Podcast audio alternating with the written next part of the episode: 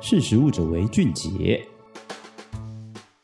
大家好，欢迎收听《识食物者为俊杰》，我是十二月。其实现在再过几周就九月了嘛，暑假其实也渐渐来到了尾声。今年比较可惜的是，没有办法像以往一样，可能出国玩，或甚至只是在国内旅游都还蛮困难的。不过也是因为这样疫情下的限制呢，不知道大家有没有注意到，其实。最近台湾有这个新的线上旅游的一个形态跟选择，而且饮食在其中的角色其实也不少哦。今天就来让大家了解一下疫情期间到底要怎么旅游。在二零二零年开始，其实国外的疫情是先爆发的一个状态嘛。那当时呢，其实在欧美的 Instagram 啊，还是脸书上面也好。就有 staycation 宅度假，这个由 stay 就是留守留的意思，跟 vacation 度假所主持的一个新词，它再次的成为网络夯语。像是在二零二零年呢、啊，英国用户的 IG 上就有四百七十万则 staycation 的这个标注。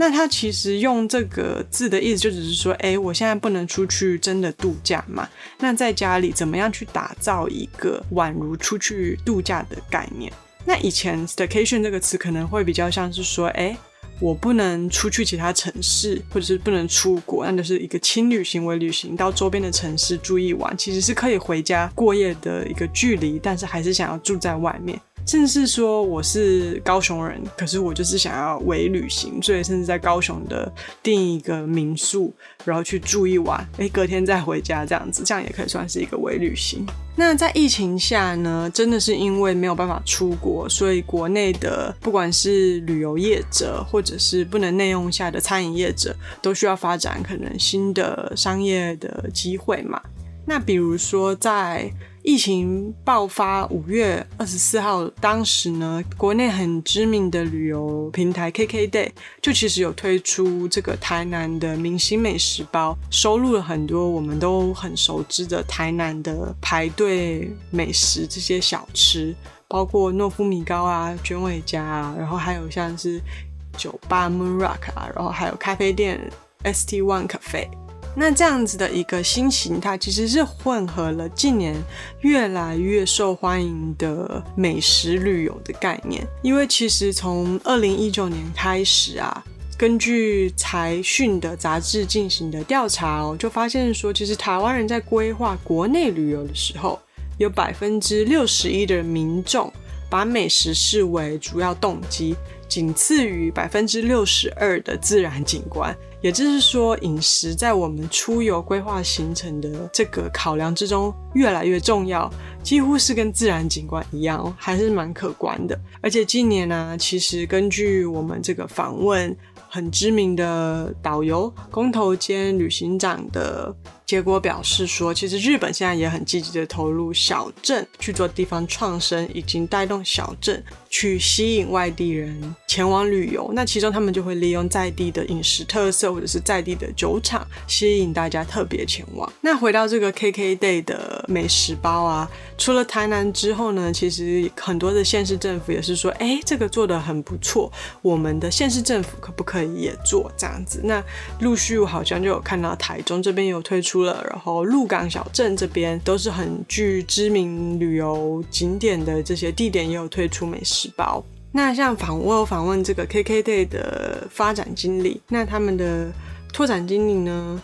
呃，孙经理就有分享说，他们能够让消费者不用出门排队就吃到这一些食物，应该是他们能够打动消费者的地方。那像我自己就觉得说，有时候好像我自己会去。假设我也是会去台南排队，那我自己不是那种很喜欢排队吃什么美食的人，但我就是又很想要吃嘛，所以就会觉得很麻烦，而且又会怕说，哎、我好不容易来台南，然后就花了半天在排队，其实很可惜。又或者是说，有一次我自己。在排他们很有名的一个小吃，然后被排了五十分钟了，结果就快要轮到我的时候，老板娘突然说：“哎，不好意思，我们的什么粥没有了，那可能只剩其他的，或者甚至说，哎，我们今天就什么都不卖了，下次请早。”就会觉得非常的生气。所以说，透过这次的这样子的送到家的美食包，其实也是确保说，哎，我们有这个时间上的一个节省。那除了这一种美食包的结合旅游跟饮食呢，其实疫情下另外一种新的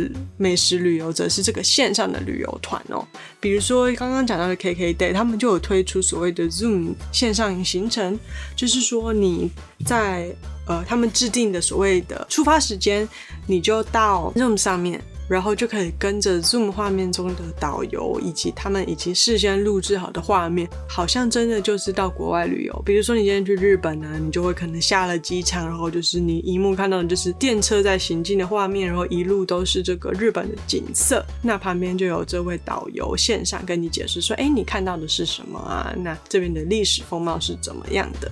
那好像单单只有这个画面是不是不够？因为其实旅游我们是想要听到，当然当地的声音，闻到当地的味道，呃，感受当地的微风等等等等。所以说，其实最能够再让这个旅游体验更完整的就是所谓的饮食，饮食能够给你味觉跟嗅觉上的一个加持。那像是说，比如 KKday 举例，他们有推出让日本人来有九份，那他们可能就会先。事先宅配好给他们一个九份的茶，那所以说等那些日本游客在这个线上的旅程到了九份这个对的时间点的时候，导游就开始在镜头前面教他们怎么泡茶，那他们手边就有这个实际的体验。那一开始讲到的工头兼旅行长呢，他也是会透过比如像是贴文啊、Podcast 或者是也是影片直播的方式，带领大家出去旅游。然后搭配自己所嗯配好的，不管是饮食包或者是酒品饮料，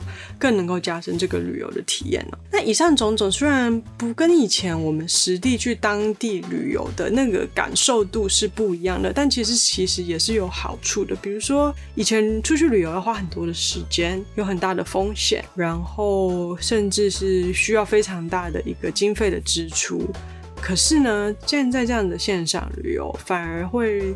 让旅游变得更平民化，而且节省了时间的成本。就像刚刚讲的，你排队好不容易排队，然后甚至还不一定可以吃到某一家名店，就会觉得哎，好像很扫兴这样子。所以也是可以说是疫情下的小确幸啊，这个新的旅游商机。那大家如果想要了解更多，欢迎上实力的官网搜寻线上餐饮旅游、线上旅行团、宅商机等等关键词，也可以看到更完整的报道哦。谢谢大家，拜拜。